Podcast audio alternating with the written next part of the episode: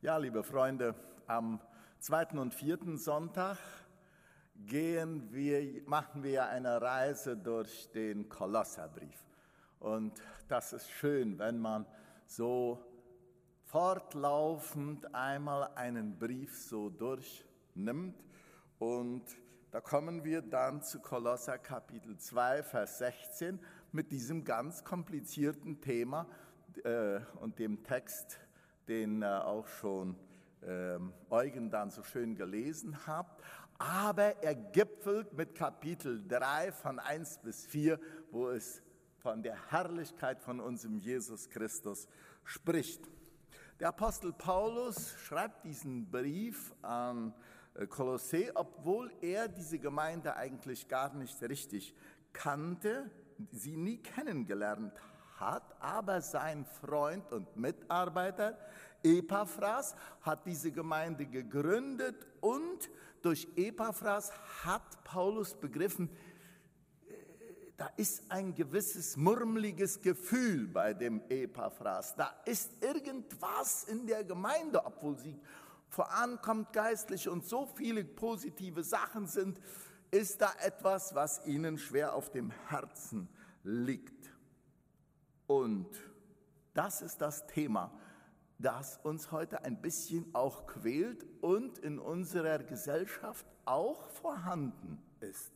Und das ist, dass Leute die Idee haben, das gibt zwei Sorten von Christen. Ja, das gibt die ganz normalen Christen, die sich bekehrt haben, die sich haben taufen lassen, die in der Heiligung wachsen, die dienen, die evangelisieren und äh, so weiter und die ihren Herrn verkündigen. Und dann gibt es da die ganz besonderen Christen, ja, die etwas haben, was die anderen nicht haben. Und dieser, dieses Gefühl, dass es so dieses Zweiklassentum eigentlich da so, so gibt, das macht dem Epaphras und auch dem Apostel Paulus Sorge. Und wir würden heute sagen, na, ist doch kein Grund zur Sorge, das gibt es doch überall im Flugzeug. Wir wissen ja auch, wie das ist, erste Klasse. Ja, da gehen wir ja immer dann vorbei. Breite Sitze, da steht alles zur Verfügung. Die Zeitungen liegen da fertig, ein Tischchen zum dran arbeiten, die Stewardessen flitzen nur so. Und dann eng gedrängt in der zweiten Klasse, ja, dass man kaum Raum hat, seine Füße übereinander zu legen, da sitzen die Normalen. In der Gemeinde, meint der Apostel Paulus, soll das so nicht sein. Und deswegen möchte ich diese Predigt dann einmal in zwei Teile teilen. Einmal Christus suchen und ihn nicht finden und dann als zweites Christus suchen und ihn finden und in seiner Herrlichkeit leben. Im ersten Teil also alles, was noch in Kapitel 2 war, das ist die Gefahr der Gesetzlichkeit. Und die Gefahr ist wirklich da. Warum? Weil man das gar nicht so richtig erkennen kann. Weil Gesetzlichkeit sehr schwer zu begreifen ist und anzutasten ist. Manche gesetzliche Leute, die nach Gesetzen und Forderungen leben, die werden sogar bestaunt, weil man denkt, primera Klasse, diese Leute, die sind es. Was ist Gesetzlichkeit? Das ist alles das, was Menschen sich selber auflegen an Lasten und die sagen, Christus ja, aber das reicht nicht. Christus plus nenne ich das mal. Christus plus. Und diese Leute leben dann in einer gewissen Askese und so weiter und halten sich streng an alle Vorschriften. Ganz im Gegenteil die Gemeinde in Korinth. Ja, liebe Gemeinde, da war das schlimm. Die lebten genau anders. Freizügig, die rühmten sich damit, was ein Christ alles tun kann. Und die erlaubten sich das auch und pochten sich noch drauf. Das waren die Korinther. Deswegen sagt ja mal auch der Korinther hier rum. Das bedeutet, der lebt in all den Schlamm der Sünden. Aber bei den Kolossen genau im Gegenteil. Eine Gruppe von harten, selbstgerechten Gesetzeslehrern. Derselbe Paulus, der hier sagt, niemand soll euch wegen Essen oder Trinken verurteilen, ja, der schreibt aber auf der anderen Stelle, hey, saufet euch nicht voll süßen Wein, woraus ein unordentliches Leben entsteht, sondern werdet voll Geistes. Da haben wir einfach verschiedene Situationen in den Gemeinden und beide sind bei uns wahrscheinlich auch irgendwo anzutreffen. Ein Gebot wird dann gesetzlich, wenn es Heilsnotwendigkeit erhebt. Heilsnotwendigkeit bedeutet, Christus, ja, aber wenn du nicht das und das und das auch noch tust, dann verlierst du dein Heil. Und so war das in Kolossee. Gesetzlich ist, wenn man Dinge tun soll, um sich Gottes Gnade und Liebe zu verdienen. Gesetzliche Menschen argumentieren immer mit der Bibel. Und das bedeutet noch lange nicht, dass die Argumente wirklich stichhaltig sind. Man kann leider fast alle Irrlehre mit der Bibel auch beweisen. Und deswegen sind gesetzliche Leute so schwer zu entlarven, weil sie so oft mit der Bibel argumentieren. Im Kolosserbrief treffen wir nun auf Leute, die behaupten, Christus, das reicht nicht. Du brauchst mehr. Christus plus. Und dann kommen die verschiedenen Sachen, die da noch eingerichtet werden müssen. In der Kirchengeschichte, und die interessiert mich ja ganz besonders, das wisst ihr ja alle, ja, in der Kirchengeschichte, da haben wir immer wieder diese Art von Strömungen gehabt, die gesagt haben, Christus plus. Du musst noch dies, du musst noch jenes, du musst noch das. Und das sind dann die Besonderheiten, die diese Gruppe von Leuten dann wirklich ähm, ausleben. Und ich werde hier einfach mal so äh, sagen, wie es hier steht. Das normale, unspektul unspektakuläre Leben mit Jesus, also beten, Bibel lesen, evangelisieren, gute Werke tun und zuschauen, wie Gottes Geist mich langsam, aber ständig verändert und neue Glaubensschritte wagen lässt. Diese normalen Christ, dieses normale Christsein, das ist nicht genug. Und ich erinnere mich ganz genau, da war ich noch ziemlich jung, ich glaube 20, in Asunción, Pfingstgemeinde, Jugendtreffen, Riesen Jugendtreffen. Pfingstler Mädel sagt, Menonita? Sí, yo soy Menonita. Kannst du in Zungen reden? Nein. Dann bist du kein Christ. Das hat mich natürlich getroffen. Und das ist eins von den sehr vielen Themen Christus plus. Wenn du das nicht hast, dann ist es nicht so, wie es sein soll und muss. Wir kommen hier an zwei Punkte, die ich einmal erwähnen will. Äußere Verhaltensweisen werden als heilsnotwendig angesehen. In den Versen 16 und 17, da heißt es so, niemand soll euch verurteilen wegen Essen und Trinken und wegen eines Festes oder Neumondes oder Sabbates. Das sind nur ein Schatten von dem, was in Zukunft kommen soll. Die Wirklichkeit aber ist Christus. Niemand soll euch verurteilen. Ja, nun haben wir es aber in Kolossee mit einer Gemeinde zu tun, die zum Teil noch Judenchristen dazu hatten und diese Judenchristen, die konnten einfach von dem Ritualgesetz, das Gott mal für das Volk, für die Politik des Volkes Gottes eingesetzt hatte, ja, konnten davon nicht lassen. Da waren Essensvorschriften, da waren Trinkvorschriften, da waren eine ganze Menge Sachen, die das Volk Israel auszeichnen sollte.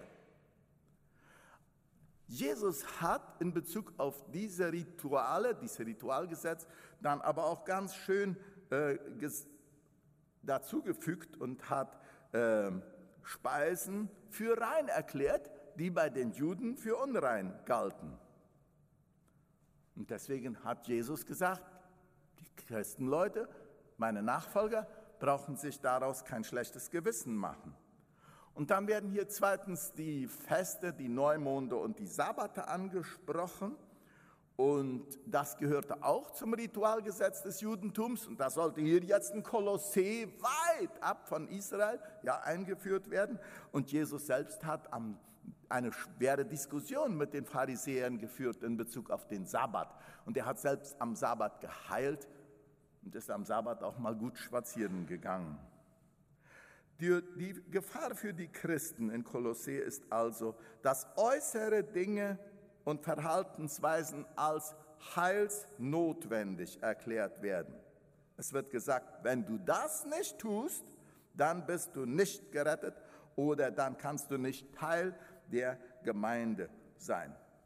Sie legen ihnen Satzungen auf und da heißt es in Vers 21, das sollst du nicht anfassen, das sollst du nicht kosten, du sollst es nicht mal anrühren. Gesetzlichkeit. Das ist ein Riesenproblem und sehr oft begründet mit der Bibel. Solche Überzeugungen sind gesetzlich und Gesetzlichkeit ist auch heute genauso eine Gefahr. Ich weiß noch genau von früher. Ich glaube, wir haben da große, gute, positive Schritte hin zu Christus gemacht und weg von Gesetzlichkeit. Ich möchte das nicht alles aufzählen, was ich aus meiner Jugend- und Kindheitszeit würde zitieren können, wo doch auch Gesetzlichkeit in unserer Kolonie und in unseren Gemeinden äh, sichtbar wurde. Beacht, beachten wir aber Paulus, wenn er es hier so formuliert, und er schreibt, niemand verurteile euch. Was passiert aber, wenn Leute verurteilen? Wenn du nicht diese Gesetze, diese menschlichen Regeln, dies auferlegte, wenn du das nicht erfüllen willst und kannst und die Überzeugung vielleicht noch nicht ganz hast, und dann wird durch diese Gesetzlichkeit Angst produziert. Und Angst gilt oft als ein sehr guter Antreiber für ethisches Verhalten. Jacke, sagen die in Paraguay. Pass auf, wenn du nicht wirst, dann. Angst ist ein sehr effektiver Antreiber, aber er sollte auf diesem Gebiet nicht geschürt werden. Die Angst, wenn ich dieses oder jenes nicht tue, bin ich nicht gerettet, die hat viele in die Gemeinde getrieben. Und uns soll aber das Suchen nach Christus und nach seinem Geist und nach seinem Wort, das soll uns zu Christus bringen. Aber eigentlich drückt man ja damit aus, was Jesus am Kreuz getan hat, das reicht nicht aus, um gerettet zu sein. Ich muss meinen Teil noch dazu beitragen, dass er mich doch am Ende annimmt und ich nicht verloren gehe. Und das Ganze ist ja ein Unglaube. Gesetzlichkeit ist ganz, ganz nah am Unglauben. Und wir haben das ja oft gehört, dass Leute vielleicht im Alter oder auf dem Sterbebett fragen, wo dort Utrechtje? Und ich bin so dankbar, dass von dieser Kanzel schon oft gesagt worden ist, nee, dort wird nicht Utrechtje. Was du getan hast, dort riecht nicht ut. Das, was Christus getan hat, das reicht für dich und für uns alle. Und in den Versen 22 und 23, da lesen wir das dann noch einmal. Es sind Gebote und Lehren von Menschen, die zwar einen Schein von Weisheit haben, doch selbst erwählte Religion und Demut und durch Schonungslosigkeit gegen den Leib, aber sie sind ohne Wert und befriedigen nur das Fleisch. Es ist hier auffallend, dass hier die Merkmale von Gesetzlichkeit als selbst erwählte Frömmigkeit und als ein Regel, Regelnkatalog aufgeführt wird. Und wir kennen das ja. Darf ein Christ diesen dies tun?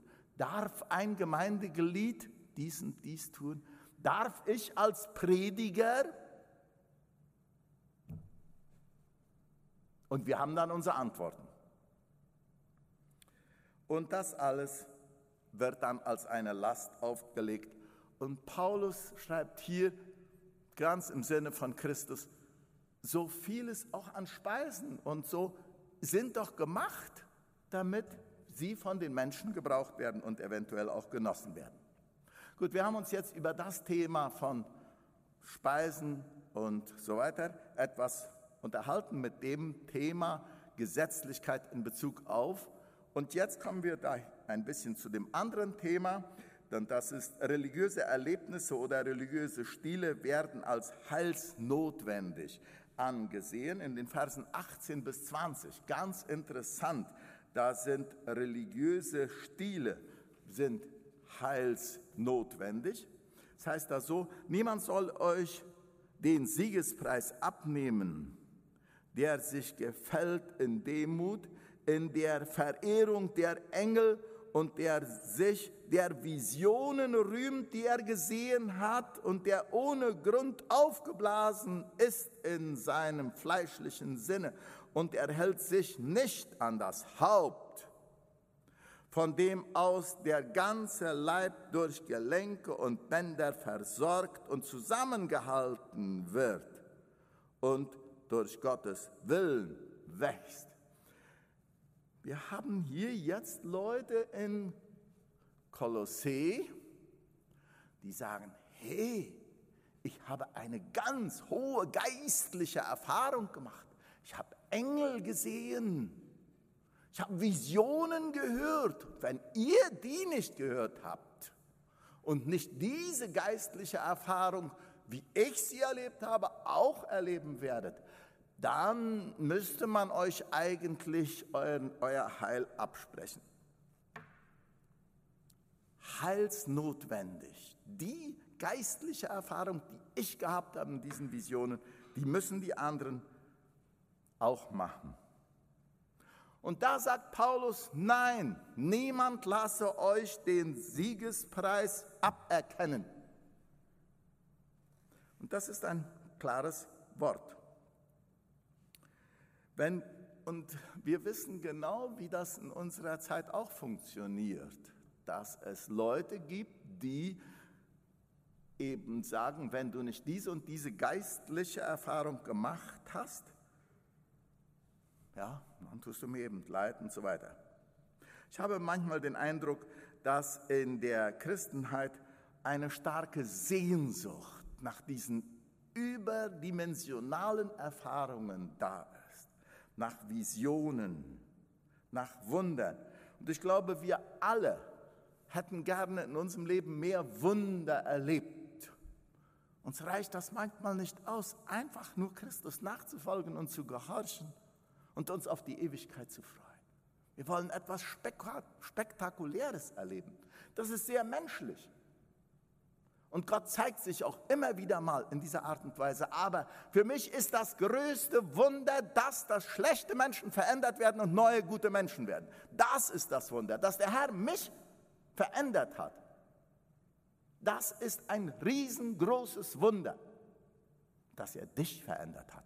Das ist das Wunder. Und oft wollen wir das Spektakuläre in uns und um uns herum sehen. Finden wir uns irgendwo? Und dann scheint es so, dass Leute mit diesen Visionen, das sind dann so die Superfrommen, aber ich habe irgendwo gelesen, dass das gar nicht unbedingt ein Kennzeichen von geistlicher Reife ist dass die Leute, die gerne von einem Kick zum anderen immer hetzen und hier eine, einen Höhenflug des geistlichen Lebens haben, morgen sind sie wieder unten und dann brauchen sie wieder einen Höhenflug des geistlichen Lebens.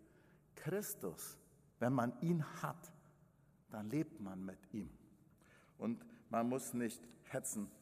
Wir kennen ja auch äh, Gemeinden, die eigentlich, man sagt, jede 20 Jahre ein ganz neues Modell von geistlichem Leben haben muss. Wir erinnern uns an all die Stationen, die wir gesehen haben. Eine der letzten war der große Toronto-Segen und so weiter. Und jetzt äh, ist es das prophetische Beten und es geht immer so weiter. Immer ein neuer Kick. Liebe Gemeinde, Christus ist alles. Und in ihm haben wir das, was wir brauchen. Die Gefahr äh, bei diesen Leuten ist, dass sie stolz auf ihre Erfahrungen werden und dadurch ihr eigenes Ego doch ein bisschen stärken und ausbauen.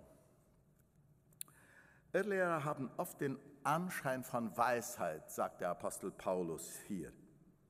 Denn die Regeln, die sie aufsetzen, haben einen Anschein von Bibelwissen. Die Irrlehrer wirken oft sehr demütig und strengen sich sehr, sehr an und man sieht ihnen an, hier ist wirklich der Mott Votron seine, würden wir dann so sagen. Aber es ist ein eigenwilliger Gottesdienst, den viele Irrlehrer leben. Und wir kommen hier jetzt zu einem dritten Punkt.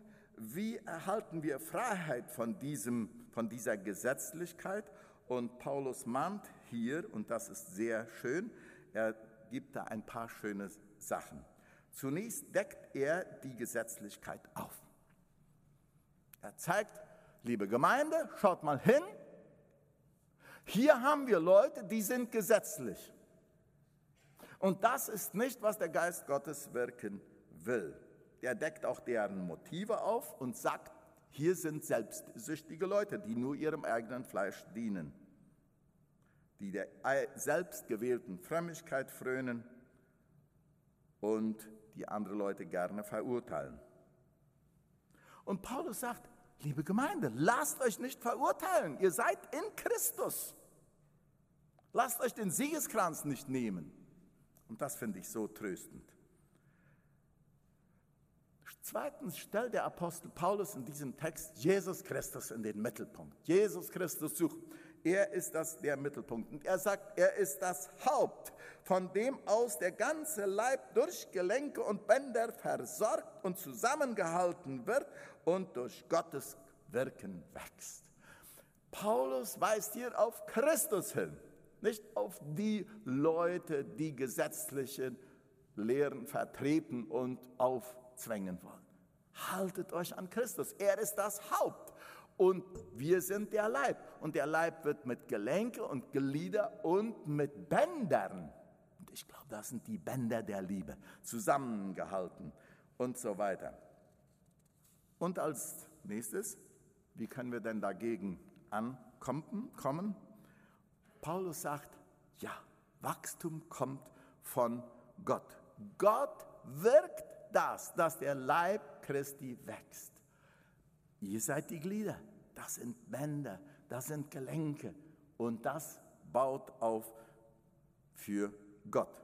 Und Paulus sagt weiter, er weist auf den Tod Christi hin. Und er sagt, Christus ist ja gestorben und ihr seid mit ihm gestorben. Er sagt das so, wenn ihr mit Christus den Mächten der Welt gestorben seid, warum lasst ihr euch den Satzungen auferlegen?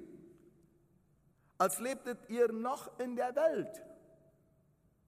Es ist schon interessant, dass hier Christi Tod auch mit uns, mit unserem Tod der Sünde und der Welt verglichen wird.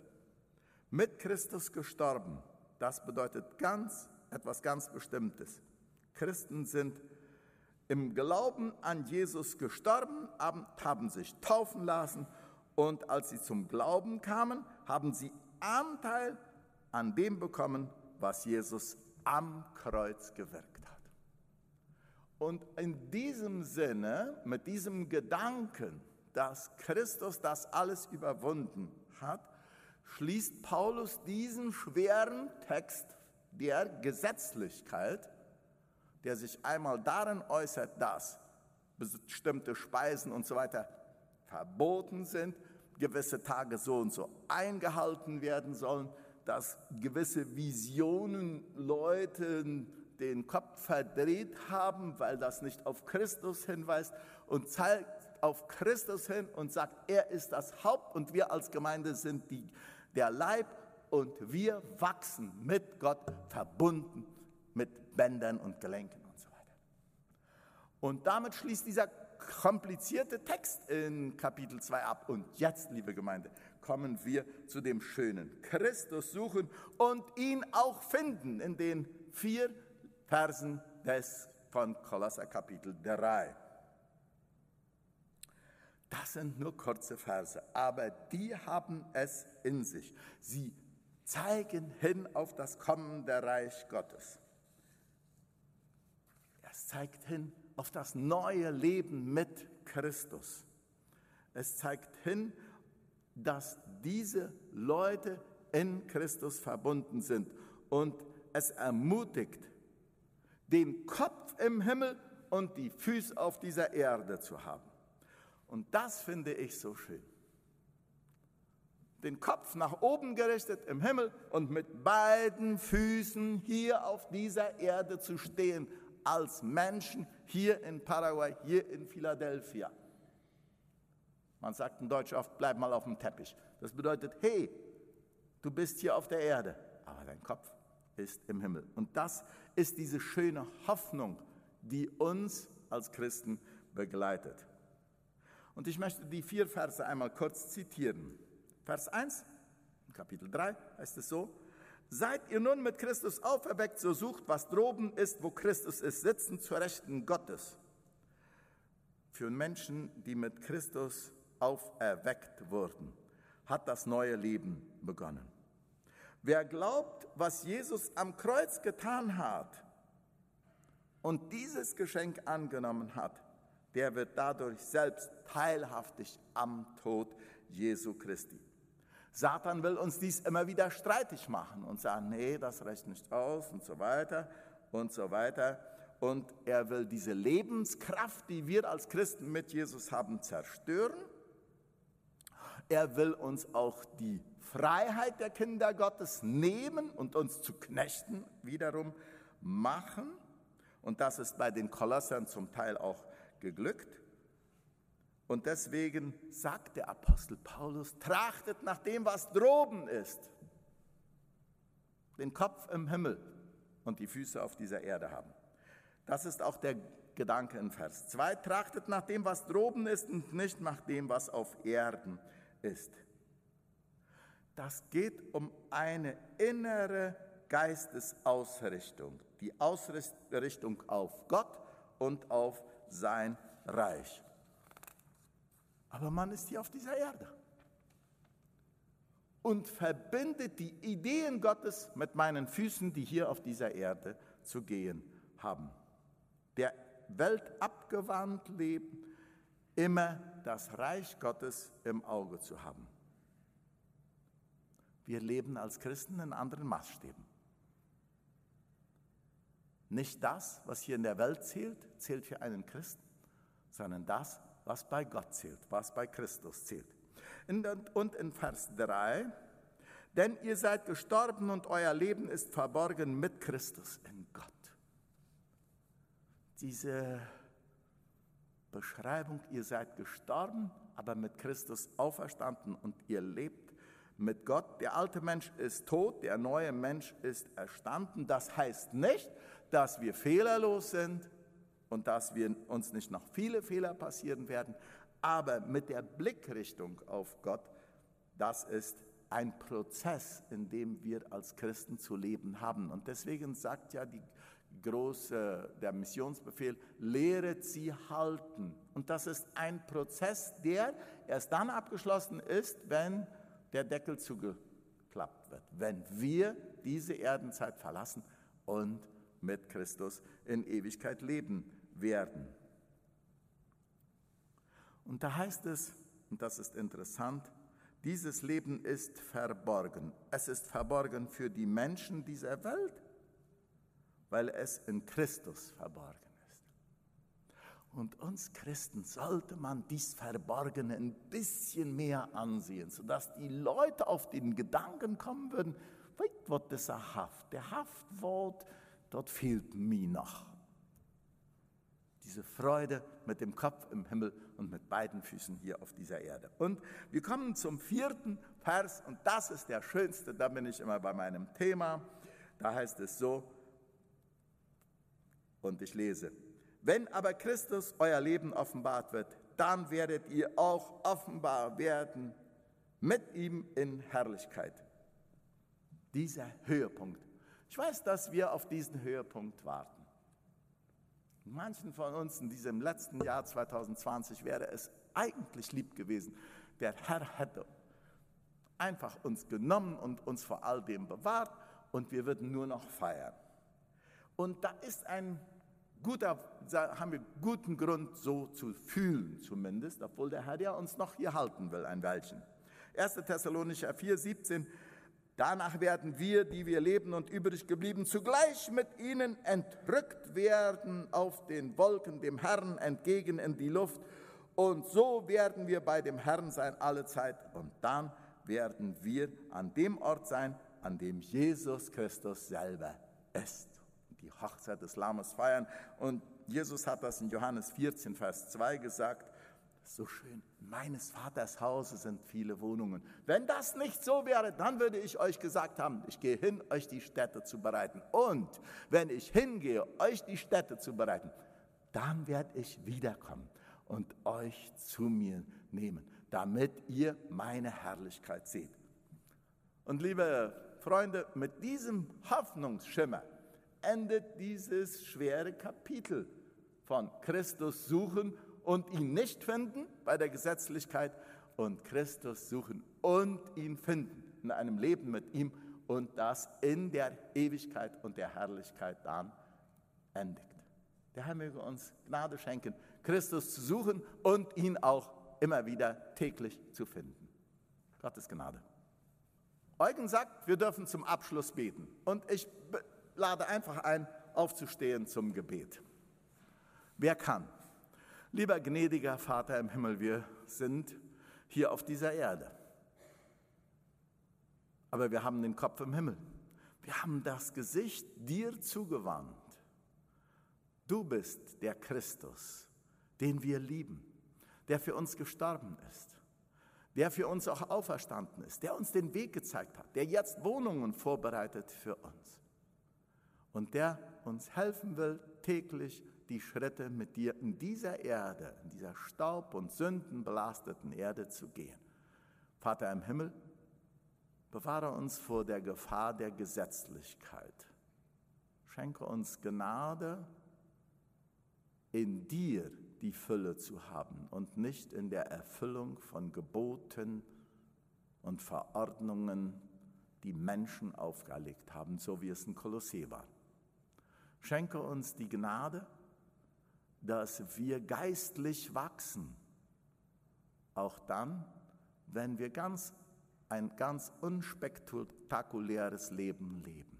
Ein Leben in der Nachfolge, in der Demut, im Dienst, in der Heiligung, in der Weihe, in der Liebe zum Nächsten und zum Armen. Stehe uns bei in diesem Glaubenskampf. Sei uns gnädig. Lass diese kommende Woche uns leuchten für dich, dass Leute, die uns sehen, auf die Idee kommen, die haben Christus und den will ich auch haben. Segne uns nach dem Reichtum deiner Liebe. Amen.